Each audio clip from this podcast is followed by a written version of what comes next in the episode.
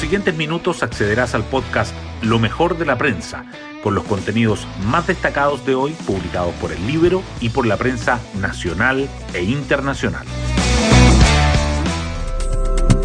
Buenos días, soy Magdalena Olea y hoy lunes 25 de abril les contamos que los números siguen siendo adversos para el gobierno y para la Convención Constitucional.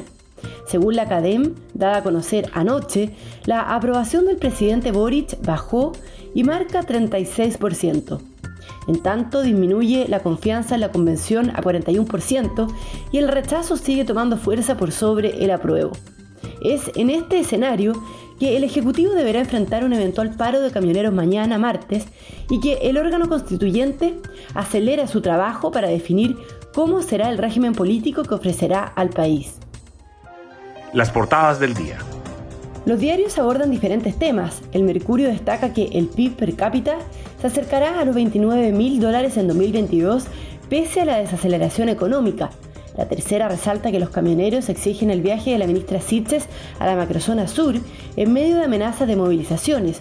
Y el diario financiero subraya que la Subsecretaría de Telecomunicaciones frenó el decreto de reordenamiento del espectro y está revisando los criterios. El proceso constituyente igualmente sobresale. El Mercurio remarca los nudos que deberá resolver hoy la Comisión de Derechos Fundamentales, expropiación y propiedad indígena. La tercera señala que el colectivo socialista formaliza una propuesta para modificar la Cámara de las Regiones y que un informe revela que las listas de espera crecerían hasta en 40% si se termina el sistema de salud mixto.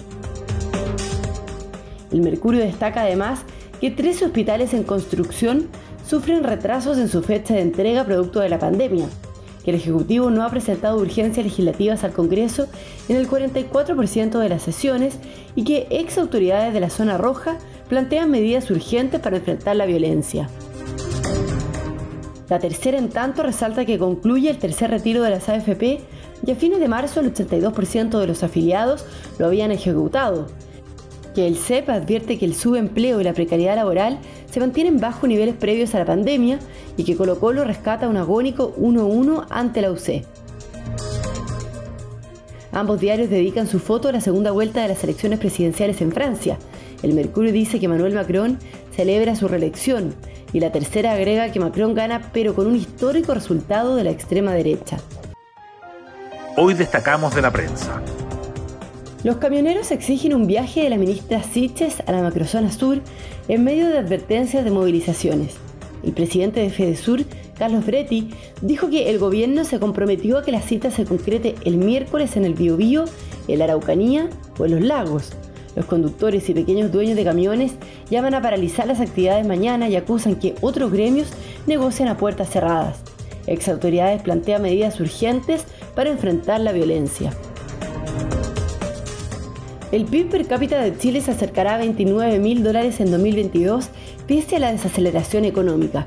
El FMI proyecta que el indicador tendrá un aumento de 1.800 dólares durante este año, lejos de los 3.444 dólares que creció en 2021, y dejará a Chile en el sexto lugar de la región, por detrás de Bahamas, Aruba, Guyana, Panamá y Trinidad.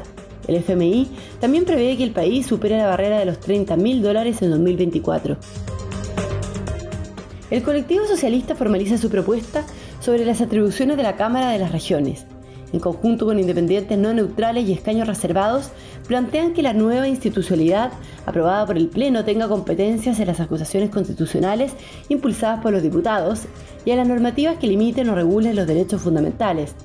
Los colectivos negocian con el Partido Comunista y con el Frente Amplio para destrabar un acuerdo. Hoy la Comisión de Derechos Fundamentales revisará dos de los artículos que han generado más debate, expropiación y propiedad indígena. Ambos fueron rechazados en el Pleno. Los colectivos han presentado 46 indicaciones que incluyen disposiciones de pago justo, inexpropiabilidad del ahorro previsional y nacionalización sin indemnización. Y nos vamos con el postre del día. En la Fórmula 1 Red Bull se quedó con todo en la casa de Ferrari. Max Verstappen se adjudicó el Gran Premio de Emilia-Romagna disputado en el Autódromo Enzo y Dino Ferrari de Imola, seguido por su compañero de equipo Sergio Pérez. Lando Norris de McLaren completó el podio. Bueno, yo me despido, espero que tengan un muy buen comienzo de semana y nos volvemos a encontrar mañana martes en un nuevo podcast, Lo mejor de la prensa.